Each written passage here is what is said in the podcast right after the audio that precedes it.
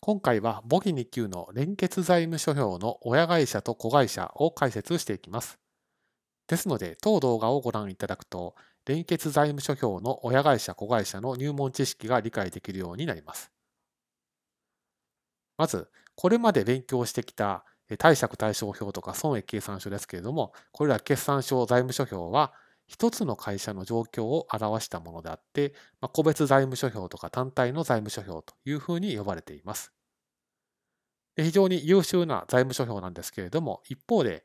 個別財務諸表、単体財務諸表では、グループの状況がわからないというデメリットがあります。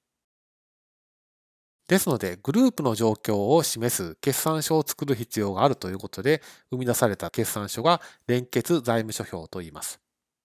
で連結財務諸表っていうのは、会社単体の決算書ではなくて、このグループ全体の決算書ですので、単体とは指している対象が違ってくるということを、まずは押さえておいてください。親会社と子会社なんですけれども、グループでは一つの会社が他社を支配する関係になります。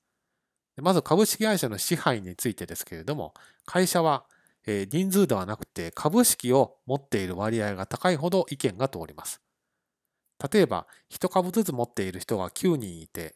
100株持っている人が1人いたら、多数決では9人の方が通りますけれども、株式会社の場合は株式を持っている1人の方の意見が通ります。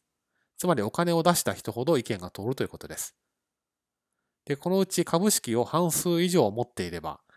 株式で誰も上回ることができなくなりますので、誰も反対できなくなりますから、その会社を支配できるという状況になります。で、この支配する側の会社のことを親会社と言って、支配される側の会社のことを子会社というように表現をします。ですので、当動画で押さえておいていただきたいのは、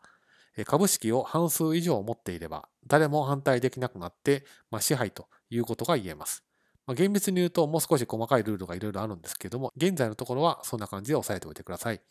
で支配する側を親会社、支配される側を子会社と言うんだと、このあたりを押さえておいてください。